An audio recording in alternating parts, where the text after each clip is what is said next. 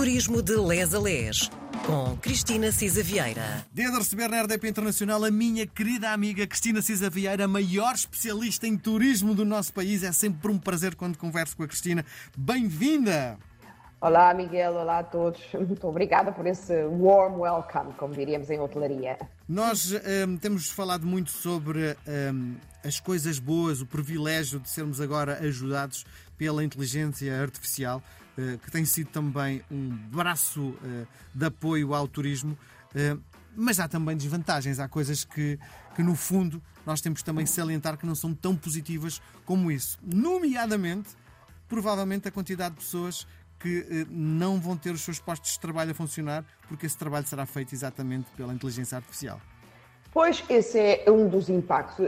De facto, a inteligência artificial está, aliás, há pouco tempo, não é? Uh, houve uma série de cientistas que disseram, pá, melhor pôr aqui um, uh, uma paragem na evolução, isto está a andar demasiado rapidamente e as questões éticas uh, e, e, e, os impactos, designadamente esses que o Miguel fala, não estão ainda acautelados. Portanto, o melhor é pôr isto em hold e criarmos aqui um, um quadro regulamentar e práticas que nos possam, de facto, modelar eh, a evolução eh, da inteligência artificial e da sua aplicação aos vários, digamos assim, layers da, da experiência humana, não é? No turismo, de facto, nós falámos nas virtudes, até que permitirão depois uma maior personalização do serviço, a substituição de algumas funções por mecanizações, etc., e por substituição, de facto, eh, das funções menos eh, qualificadas, em alguns casos, mas a verdade é que na hotelaria o impacto não é tão grande eh, como, digamos, que acontecerá noutros setores. Porque, sim, é possível que efetivamente a situação, como já tínhamos falado, das recepções, da manutenção, da gestão de estoques, sejam substituídas por, uh, enfim, por, por, funções eh, artificiais, digamos assim. Mas, por outro lado, a personalização da experiência, no fundo, a socialização, a capacidade de interação do, da, da equipa, escolher exatamente as preferências do cliente, antecipar as suas necessidades, ter de facto possibilitar-lhe outra, outra experiência, não é substituível por máquinas, não é? Da mesma maneira que uh, as massagens, uh, o, o, os, os, guias orientados uh, e que contam a história do, do, que estamos a ver e a viver têm de facto um, um peso diferente na nossa área, digamos assim. Agora, há questões e há perigos evidentes, não é? Eu diria que há, sobretudo, dois. por um lado, um, a chamada discriminação algorítmica, ou seja, por exemplo, nós ao longo, todos sabemos isto, não é? Portanto, vamos marcando uma viagem e deixamos uma pegada um digital, digamos, não é? Um rastro digital.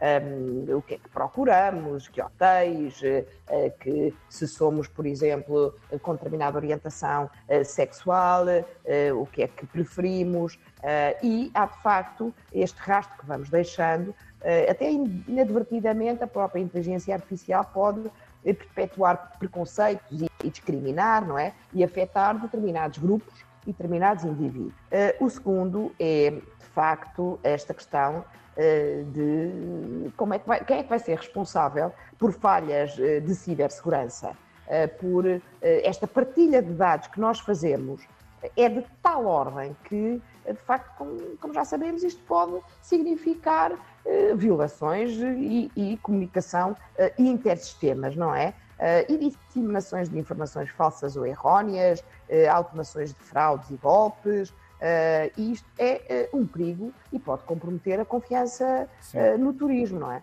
Portanto, são dois impactos que ainda não estão acautelados. isto há muito ainda a aprender, mas há, enfim, é preciso acautelar isto menos, apesar de tudo, como eu digo, na parte da, da automação de funções uh, no emprego na, na hotelaria, porque precisamente já tínhamos falado nisto, não é? Portanto, por um lado, nem os, os, menos, digamos assim, qualificados, como nós qualificações, que é o caso das limpezas, por exemplo, o housekeeping, uh, nem os muito especializados, como tratamentos pessoais e com qualificações específicas, não é? Massagistas, professores de yoga e mindfulness, chefes, nutricionista, uh, animadores em, em, Kids Club, etc. E, portanto, um, eu acho que aí, enfim, Ainda há acho muito para, para discutirmos sobre esta matéria, não é? Isto ainda está muito no início. Ah, eu acho que há sobretudo uma coisa que eu chamo a atenção. Eu acho que as novas gerações e a Generation Z, como consumidores e mais uh, tarde como uh, profissionais e profissionais na hotelaria, já não vão aguentar ser uh, housekeepers toda a vida ou ser recepcionistas ou entrar como bagageiro e só poder progredir a funções de portaria. Não, eles, eu acho que as pessoas vão querer ser multitask, uh, ter multitarefas, de manhã são recepcionistas, à tarde o balcão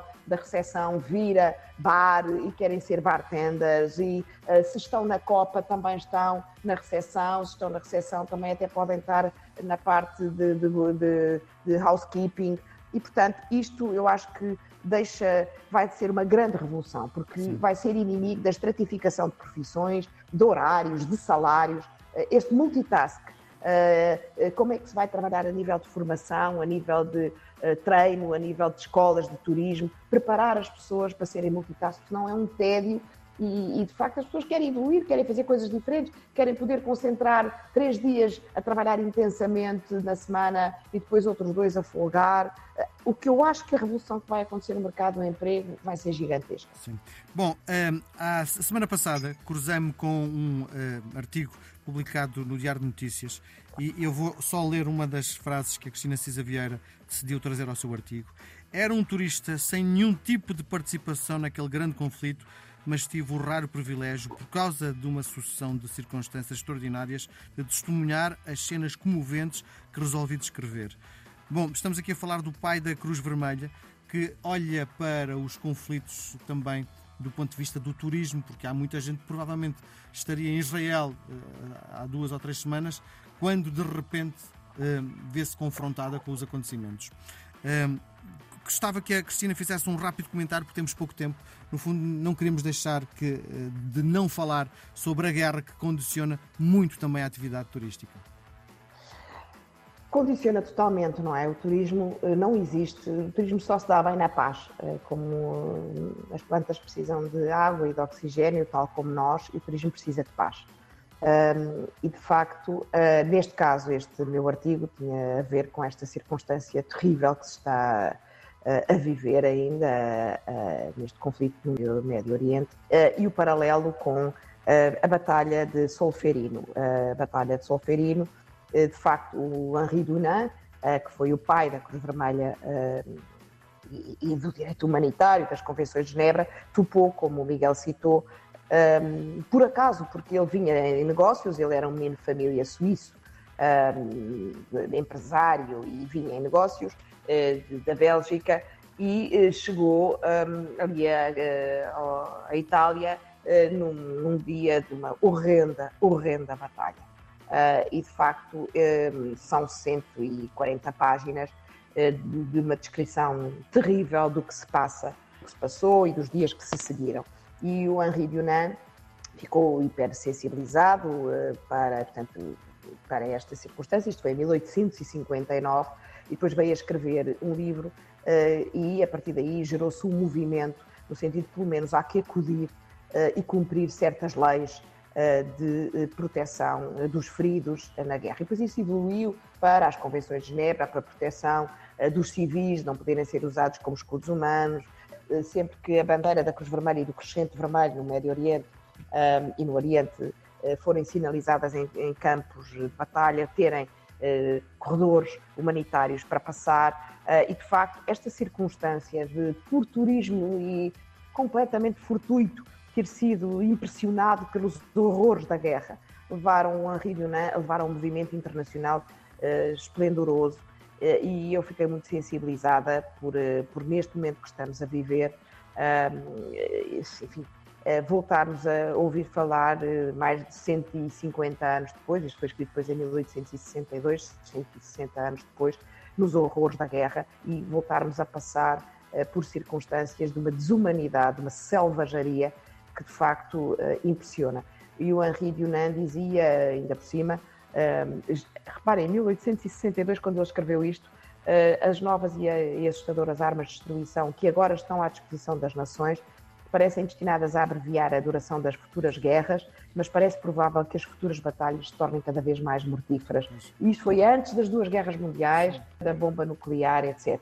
E, portanto, mais uma vez, o turismo só se dá bem na paz e o ser humano só consegue prosperar em paz. Beijo grande, Cristina. Nós voltamos a falar na próxima semana. Foi um prazer gigante. Até para a semana, Cristina. Um beijinho. Obrigada, Miguel.